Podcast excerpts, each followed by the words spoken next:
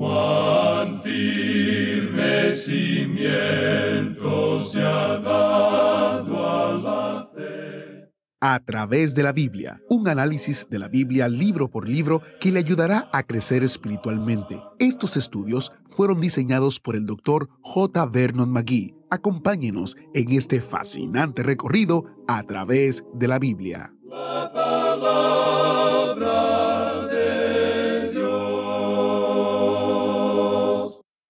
Bienvenido a través de la Biblia, el programa donde conocemos a Dios en su palabra. Soy su anfitrión, Heiel Ortiz. Gracias por sintonizar el programa de hoy. Estamos en Gálatas capítulo 5. Oramos para iniciar. Padre Celestial, te damos gracias que a través de tu gracia nos has salvado. Por favor, usa nuestro tiempo en tu palabra para agudizar nuestras mentes, convencer nuestros corazones y mostrarnos las maneras en que podemos servirte mejor. En el nombre de Jesús oramos. Amén. Con nosotros, el maestro Samuel Montoya y el estudio bíblico de hoy. Continuamos hoy nuestro estudio del capítulo 5 de esta epístola a los Gálatas. Y vamos a comenzar leyendo el versículo 5. Permítanos recordarle, amigo oyente, una vez más que estamos en una sección que trata de la santificación por el Espíritu. Estamos en esta muy maravillosa sección donde se nos dice cómo debemos vivir como creyentes en Cristo. Y Pablo nos da en esta sección un modus operandi, digamos. En primer lugar, él nos muestra que salvos por la fe y viviendo por la ley, perpetra la caída de la gracia. Notemos ahora al seguir adelante en el capítulo que Pablo continúa con este pensamiento.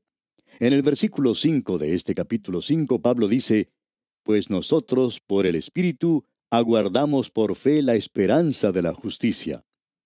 La esperanza de fe que él menciona aquí es la única referencia profética en toda la epístola.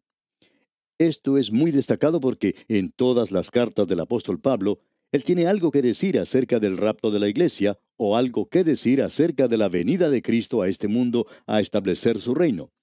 Pero todo lo que dice aquí es, aguardamos por fe la esperanza de la justicia. Esta es una de las razones por la cual estamos seguros que Martín Lutero y los demás de la Reforma dedicaron tan poco tiempo al tema de la profecía. Después de todo, ellos no vivían en los días en los cuales estamos viviendo nosotros en la actualidad. Ellos tenían una preocupación diferente. Para ellos, el tema principal era el asunto de la salvación, porque la salvación había sido oscurecida bajo una gran cantidad de ritos y muchas obras de la carne. El Evangelio estaba siendo oscurecido en gran manera. Y luego Martín Lutero leyó esta epístola a los Gálatas y descubrió lo que era el Evangelio. Cuando se levantó de sus rodillas, salió de ese lugar para ir al mundo a declarar el Evangelio de la gracia de Dios. Él quitó la oscuridad del oscurantismo cuando hizo eso, si se me permite la expresión. Así es que el énfasis no es en la pronta venida de Cristo. La idea en la actualidad de que todas las escuelas de profecía, y esto ha sido cierto en los que son premilenialistas, así como en los amilenialistas e igualmente los postmilenialistas, todos han citado a Martín Lutero y a los de la Reforma y creemos honradamente que todos ellos están equivocados. No creemos que haya habido un desarrollo de la profecía más allá de la iglesia primitiva hasta este siglo. Ha sido en este siglo que se ha demostrado un tremendo desarrollo de la profecía. Y francamente hablando, sentimos que probablemente los institutos bíblicos fueron los que comenzaron todo esto. Hay dos o tres de nuestros seminarios en la actualidad que han enfatizado la posición premilenaria y tomado una posición premilenaria, y han obligado a los demás a que estudien la profecía. En la actualidad, el amilenialismo estaba formado por un grupo de postmilenialistas que fueron obligados a tomar esa posición de estudiar la profecía, y ellos salieron con esto del amilenialismo. Por supuesto, ha habido mucho de ese asunto de citar al Padre, es decir, e, el período postapostólico, y ellos tratan con ese período en gran manera. Ellos dicen que Agustín dijo esto, que Agustín dijo aquello, no hay duda en eso. Él estaba intentando edificar una iglesia aquí en la tierra, es decir, edificar el reino aquí y que la iglesia lo traería. Eso los llevó al postmilenialismo. Esa fue, por supuesto, una posición falsa. Pero no creemos que usted pueda acusar a Agustín de todo eso, porque aún en su período ellos no estaban intentando desarrollar la profecía. La persona de Cristo era el gran tema de esa época, como la salvación lo fue más adelante. y luego la obra del Espíritu Santo en la que estamos viviendo hoy usted y yo. La razón por la cual pensamos que aquí tenemos solamente esta única referencia es porque Pablo está tratando con el Evangelio aquí y con la vida cristiana. Eso es lo principal en esta epístola. Creemos que siempre debemos notar cuáles son las prioridades de cualquier libro, cualquier libro de la Biblia en especial, y las prioridades que eran o estaban en existencia en algún período en particular si usted va a citar lo que alguien dijo de ese período. Usted puede ciertamente interpretar mal o entender mal lo que él dijo, y pensamos que muchas de las instituciones educativas en la actualidad han cometido ese error. Ellos han tratado de ir al pasado y citar lo que los padres dijeron. Pues entonces leamos lo que han dicho Pablo, así como también Pedro, Santiago, el doctor Lucas, Mateo y Marcos. Estas son las verdaderas autoridades, no los padres de la iglesia. En su día ellos hicieron una obra tremenda, pero en un área completamente diferente. Hacemos esa declaración al pasar esto porque la esperanza de la justicia que menciona Pablo aquí es el Señor Jesucristo. Y creemos que la razón por la cual el apóstol Pablo dice esto aquí es porque usted y yo no vamos a alcanzar la perfección en este mundo. Y la imperfección más grande que podemos imaginarnos hoy es la de creer que alguien haya alcanzado la perfección. Porque créanos, amigo oyente, esas son las personas que generalmente son muy imperfectas, como el resto de nosotros. El único problema es que ellos no lo ven. Ahora, en el versículo 6 de este capítulo 5 de Gálatas, Pablo dice, Porque en Cristo Jesús ni la circuncisión vale algo, ni la incircuncisión, sino la fe que obra por el amor. Ningún aparato legal puede producir una vida cristiana. La fórmula es presentada aquí mismo. Es un símil muy sencillo, tan sencillo que pasa desapercibido para el teólogo. La fe que obra por el amor. Esa es la manera de vivir la vida cristiana. La fe obrará por el amor, ¿no es cierto? El amor será el fruto del Espíritu Santo. Ahora en el versículo 7 de este capítulo 5 leemos, Vosotros corríais bien. ¿Quién os estorbó para no obedecer a la verdad? Lo que Pablo está diciendo aquí es lo siguiente. Opinamos que Pablo está reprendiendo a los Gálatas. Él está dándoles una reprensión un poco liviana, ligera. Él dice, ustedes estaban andando de una manera excelente, viviendo por fe, hasta cuando los judaizantes llegaron y ahora ustedes se han caído de plano nuevamente. Él dice, vosotros corríais bien. ¿Quién os estorbó para no obedecer la verdad? Y el obedecer la verdad es la verdad del Evangelio y el Señor Jesucristo en persona. Ahora el versículo 8 dice, esta persuasión no procede de aquel que os llama. Esto no es algo que viene de Cristo, amigo oyente. Esto viene de otra fuente. Y el versículo 9 dice, un poco de levadura leuda toda la masa. Como lo tenemos aquí, es muy claro que la levadura es una norma del mal. Permítanos agregar a eso que, según entendemos nosotros, en toda la Biblia, en el Antiguo como en el Nuevo Testamento, la levadura es siempre una norma o un principio del mal, y fue dado de esa manera. Cuando dice, a la levadura que tomó una mujer y escondió en tres medidas de harina, amigo oyente, esa levadura no es el Evangelio. Puede ser la clase de Evangelio que se está divulgando ahora en algunas partes, pero eso es satánico. En realidad, Pablo dice que eso no es el Evangelio. Lo notable aquí es que la levadura es una norma del mal. El Señor Jesucristo advirtió a sus discípulos de la levadura de los fariseos, los previno contra eso. Y creemos que nosotros debemos ser advertidos o prevenidos en la actualidad contra la levadura del legalismo. Es algo terrible. Eso es lo que quiere decir el llamar a Cristo una maldición. El decir que cuando Él murió en la cruz por mí hace más de dos mil años, Él no me dio una salvación completa. De que yo tengo que ir al Espíritu Santo para poder obtener algo más y que yo debo tener una experiencia y buscar algo más para obtener el resto que falta. Amigo oyente, yo lo he recibido todo, absolutamente todo en Cristo Jesús. Luego yo puedo tener experiencias después de eso, pero siempre tiene que regresar al Señor Jesucristo. Él es el que nos ha traído nuestra salvación. Pablo nos advierte sobre esta clase de levadura que es algo malo. El Señor Jesucristo dijo que la mujer podía tomar la levadura y esconderla en el Evangelio. Y creemos que eso es lo que está sucediendo en la actualidad, que hemos leudado el Evangelio. Eso quiere decir que el pan o la masa es la palabra de Dios y el Evangelio, y que en ello se ha escondido la levadura. Ahora eso hace, por supuesto, que el pan sea sabroso. Quizá usted ha observado a un panadero cómo hace un pan, y usted ha visto cómo antes de introducirlo en el horno deja la masa afuera un rato para que se levante. Luego la toma y la pone en el horno, pero ya tiene la levadura. Y después saca las hogazas de pan y uno las toma y las saborea, les pone un poco de mantequilla, un poco de miel o mermelada y... ¿No es cierto que no hay nada mejor que eso? Este es uno de los mejores postres que uno se pueda imaginar. Pues bien, usted puede apreciar entonces que hay mucha levadura que está siendo colocada en el Evangelio para hacerlo eh, más sabroso para la gente. Porque el hombre natural gusta del pan leudado. Es muy sabroso para nosotros, pero se nos advierte que no hagamos eso. Veamos ahora el versículo 10. Yo confío respecto de vosotros en el Señor, que no pensaréis de otro modo, mas el que os perturba llevará la sentencia, quien quiera que sea. Pablo estaba creyendo que los Gálatas, en última instancia, iban a rechazar la enseñanza de los judaizantes. Él dice aquí que él tenía confianza en que ellos iban a ponerse de pie nuevamente y que iban a sacar su cabeza de entre las nubes y que iban a comenzar a regresar al Evangelio que había sido predicado antes a ellos. Usted puede ver que esto era una intrusión, que alguien había colocado esa levadura. Y en el versículo 11 leemos, y yo, hermanos, si aún predico la circuncisión, ¿por qué padezco persecución todavía? En tal caso, se ha quitado el tropiezo de la cruz. Esto es algo importante de notar, amigo oyente. Él dice, si aún predico la circuncisión, ¿por qué padezco persecución todavía? El predicar algo para agregar al Evangelio lo hace aceptable. El Evangelio por sí mismo no es aceptable para el hombre natural. Hemos oído de gran cantidad de personas que dicen, y pensamos que este ha sido el gran valor de la radio, dicen que ellos nos pueden sintonizar. Ahora mismo, usted puede tomar el botón de su radio y terminar con este programa. Puede apagar su radio. Reconocemos eso, pero no vamos a recortar el mensaje porque sabemos algo más.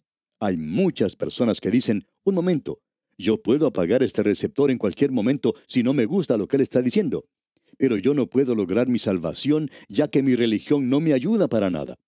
Tengo ganas en realidad de darle un puñetazo en la nariz a ese señor. El doctor J. Vernon McGee, quien es el autor de estos estudios bíblicos, contaba que un hombre le dijo en cierta ocasión que él pertenecía a una religión y que comenzó a escuchar los programas, y dijo que si él hubiera podido alcanzar al doctor McGee, le hubiera dado un buen puñetazo en la nariz. Este oyente refería que en el programa el doctor McGee insistía en afirmar que él era un pecador y que él era tan religioso como se podía ser. Es decir, que este hombre que escuchaba era tan pecador y tan religioso como se podía ser, que estaba en la iglesia prácticamente todos los días y que luego un día... A esto el doctor McGee le interrumpió y le dijo, bueno, ¿y por qué no apagó el receptor? Así se podía haber librado de nosotros. Pero este hombre contestó, bueno, yo quería oír lo que iban a decir más adelante, porque todo me parecía una locura. Bueno, amigo oyente, siga escuchando. Quizá el Espíritu de Dios pueda hacer también por usted lo que hizo por ese otro hombre. Él hará que el Señor Jesucristo llegue a ser algo real para usted. Cuando Él sea algo real y verdadero, como lo fue para este hombre, que cuando se acercó al Señor Jesucristo tuvo una conversión maravillosa. Debemos decir que el predicar el Evangelio en la actualidad antagoniza a la gente. Y Pablo dice, si yo le estoy agregando algo al Evangelio, porque padezco persecución todavía. Luego dice, en tal caso se ha quitado el tropiezo de la cruz. Ahora, ¿cuál es ese tropiezo de la cruz? No es un tropiezo intelectual, aunque tiene algo de eso. Tampoco es un tropiezo o una ofensa estética, aunque eso es para algunas personas. Lo que Pablo está diciendo aquí es que este tropiezo de la cruz hace que usted y yo lleguemos a ser como pordioseros. Nosotros tenemos que acercarnos a la puerta del cielo y aceptar una limosna. Esa es la única forma en que usted y yo, amigo oyente, podemos lograr nuestra salvación. Yo tuve que hacer lo mismo. Nada traigo en mi mano, solo a tu cruz me aferro. Y cuando usted se acerca de esta manera, usted es un pordiosero. Usted está en bancarrota. Usted no tiene nada que ofrecerle a Dios por su salvación. Y cuando se acerca de esa manera a Dios, usted puede ser salvo, completamente salvo. Ese es el tropiezo de la cruz. Un profesor en un seminario dijo en cierta ocasión algo muy sabio. Él dijo, jóvenes, no disminuyan para nada la sustancia del Evangelio. No lo cambien, porque el Evangelio tiene el tropiezo de la cruz. Hoy ustedes deben reconocer eso, pero no exageren el tropiezo, la ofensa. Y pensamos que hay oportunidades cuando, por la forma en que lo presentamos, nosotros nos hacemos ofensivos. Y cuando hacemos eso, entonces que Dios nos perdone por eso. Estamos seguros que la mayoría de nosotros que ha intentado declarar el Evangelio no quiere ofender personalmente. Nos gusta mucho que el Evangelio sea lo ofensivo. En cierta ocasión un pastor le dijo a un hombre que trabajaba con él que él antagonizó a una familia y causó que esa familia abandonara la iglesia. El pastor le dijo, yo soy quien puede antagonizar a la gente, pero usted no lo tiene que hacer. Yo quiero tener mucho cuidado y estar seguro que no soy yo personalmente quien antagoniza a la gente, sino que sea el Evangelio que yo predico, y si algo los antagoniza, dejemos que sea esa cosa que antagoniza a la gente. Ni usted ni yo tampoco, sino el Evangelio. Ahora en el versículo 12 de este capítulo 5 de Gálatas leemos, Ojalá se mutilasen los que os perturban. O sea, me agradaría que esos judaizantes fuesen quitados de entre ustedes. Ahora el versículo 13 continúa, Porque vosotros, hermanos, a libertad fuisteis llamados, solamente que no uséis la libertad como ocasión para la carne, sino servíos por amor los unos a los otros. Aquí se nos da algo que es muy importante. Hay tres métodos de tratar de vivir la vida cristiana. Dos de estos métodos no dan resultado. Uno es una vida de legalismo, como él ha estado hablando. Eso no da resultado. Lo otro es una vida licenciosa. El apóstol Pablo discutió ese tema ya en su epístola a los romanos. Ahora que nosotros somos salvos por gracia, ¿quiere decir eso que debemos continuar en pecado? Y Pablo da una respuesta enfática diciendo, en ninguna manera. Usted no puede vivir en pecado y ser creyente. Ahora usted puede caer en pecado, pero va a salir de allí. El hijo pródigo entró a una posilga, pero él no se quedó a vivir en ese lugar. Él salió de allí. Por lo tanto, la vida del creyente no es una vida de legalismo y tampoco es una vida licenciosa. ¿Qué es entonces? Pues bien, Pablo lo está tratando aquí. Es una vida de libertad. Él nos dará en lo que resta del capítulo el modus operandi, digamos, de vivir por libertad. La vida de legalismo no solo incluye los diez mandamientos, sino un grupo de reglas que los creyentes en la Biblia tienen que seguir. Allí se dice dónde uno puede ir y dónde no puede ir. Le dicen lo que usted puede hacer y lo que no puede hacer. Había una señora que era maestra de la Biblia y hacía una buena labor, una obra maravillosa enseñando la Biblia. En cierta ocasión llegó una ancianita ante el pastor y le dijo, ¿Cree usted que ella es verdaderamente creyente? Ella usa maquillaje. Pues bien, le contestó el pastor, ¿quién ha dicho que eso sea una prueba? Creemos que esa mujer está viviendo bajo libertad. Quizá esté usando un poco más de maquillaje, pero cuando uno llega a su edad, bueno, quizá uno lo aplica un poquito más espeso que lo que hacía antes. Por lo general, no creo, dijo el pastor, que eso ayude mucho, pero ella tiene libertad en Cristo. El que coma o deje de comer carne no lo va a encomendar a uno ante Dios. Lo mismo se puede decir si usa o deja de usar maquillaje. En realidad, hay algunas mujeres que lucen un poquito mejor con eso, y otras que, a decir verdad, lucen peor por usar demasiado, y de todos modos yo no soy ninguna autoridad en eso. Esa no es mi obra, el de tener que decirle a la gente cosas por el estilo. Nunca he predicado sobre eso. Ahora el apóstol Pablo está diciendo aquí que uno puede cumplir con todas estas cosas y aún no vivir la vida del creyente. ¿Sabía usted, amigo oyente, que usted puede cumplir con cada uno de los mandamientos y seguir todo lo que los fundamentalistas han dicho que deberíamos hacer en la actualidad y aún así no estar viviendo la vida cristiana? Vamos a ver lo que es eso antes de terminar con este capítulo. Allí tenemos a los antinómicos o contradictorios que piensan que pueden hacer como les plazca y aún vivir la vida cristiana. Estos son un extremo, como lo son los legalistas. La vida cristiana no es ninguno de ellos, es libertad en Cristo. Pablo reduce todo esto a una simple declaración. Luego él va a ampliar lo que quiere decir. Leamos ahora el versículo 14. Porque toda la ley en esta sola palabra se cumple. Amarás a tu prójimo como a ti mismo. ¿Y cómo vamos a lograr eso en nuestras vidas, este asunto del amor? Vamos a llegar a eso antes de finalizar este capítulo. La palabra clave aquí es amor. Amarás a tu prójimo como a ti mismo. Y aquí tenemos el versículo 15. Pero si os mordéis y os coméis unos a otros, mirad que también no os consumáis unos a otros.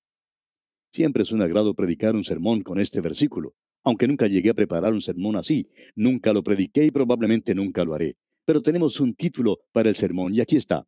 Pero si os mordéis y os coméis unos a otros, mirad que también no os consumáis unos a otros. Lo titularía Creyentes caníbales. Ellos comen, muerden y se devoran unos a otros. Usted sabe que eso es lo que sucede en muchas iglesias en la actualidad. A usted lo muerden aquí y el mordiscón es tan malo como si fuera de un perro rabioso. No hay nada que uno pueda tomar como medicina. No se puede utilizar ningún suero antirrábico. Uno simplemente tiene que sufrir bajo eso porque hay muchos perros enajenados en la actualidad. Ellos lo muerden y lo devoran a uno. Desafortunadamente, el mundo ha dejado de lado a la iglesia y sentimos mucho que haya hecho eso. Hay muchas personas muy buenas en nuestras iglesias y hay algunos predicadores maravillosos también en muchas naciones. Pero sabe usted que las vidas de algunos creyentes son un obstáculo para que los de afuera entren a ciertas iglesias. Sabemos de eso. Conocemos a hombres que han sido rechazados de la iglesia por las vidas de aquellos que formaban parte de la misma. ¿Qué es lo que están haciendo? Pues bien, ellos no se aman los unos a los otros. Ellos se muerden y se devoran unos a otros, y eso, amigo oyente, es algo terrible. Ahora Pablo va a presentar un contraste de lo que es vivir en los deseos de la carne y lo que es el andar en el Espíritu. Aquí tenemos su prohibición, su mandato. Toda esta sección nos dará el modus operandi, como hemos dicho. Leamos el versículo 16 de este capítulo 5 de la epístola de Pablo a los Gálatas. Digo pues, andad en el Espíritu y no satisfagáis los deseos de la carne. Hay dos cosas que necesitamos decir aquí. Una es, andad en el Espíritu. La palabra griega que aquí se utiliza es parapateo, que era el mismo nombre de la escuela de filosofía en Atenas. Allí su fundador caminaba de un lado para otro. No tenía nada que ver con su filosofía, él simplemente caminaba de un lado para otro. La norma es andar en el Espíritu. Ahora él amplificará eso y dice, y no satisfagáis. En un sentido es no codiciar. En realidad lo que quiere decir es el deseo de la carne, como podemos ver claramente. Ahora hay muchos deseos de la carne que en realidad no son lujuriosos en ese sentido y tampoco son pecado. El ir a la ópera y degustar de la ópera, por ejemplo, no tiene nada de malo, pero puede ser un deseo de la carne. Ahora hay muchos creyentes en la actualidad que están viviendo sin hacer nada en el mundo, solo quieren satisfacer los deseos de la carne. Ellos han tratado de mejorar sus deseos, pero no tienen amor por la palabra de Dios. No tienen en realidad amor por el Evangelio. No tienen un amor verdadero por caminar, por andar en el Espíritu. Y bien, vamos a dejar aquí porque nuestro tiempo ha concluido ya. Continuaremos Dios mediante en nuestro próximo programa. Hasta entonces, pues, que la libertad con que Cristo le hizo libre sea su mayor logro, es nuestra ferviente oración. Agradecemos que nos acompañara en el estudio de hoy. Le invitamos a que visite nuestro sitio en internet a través de la biblia.org. Ahí puede suscribirse para recibir las notas y bosquejos de lo que estamos estudiando y noticias del ministerio. También encontrará la variedad de libros y materiales gratuitos que tenemos para usted. El sitio es a través de la biblia.org. Todo lo que hacemos es posible gracias al Señor y a personas como usted que se unen a nosotros en la obra de llevar la palabra entera al mundo entero. A través de la Biblia es una producción de Radio Transmundial.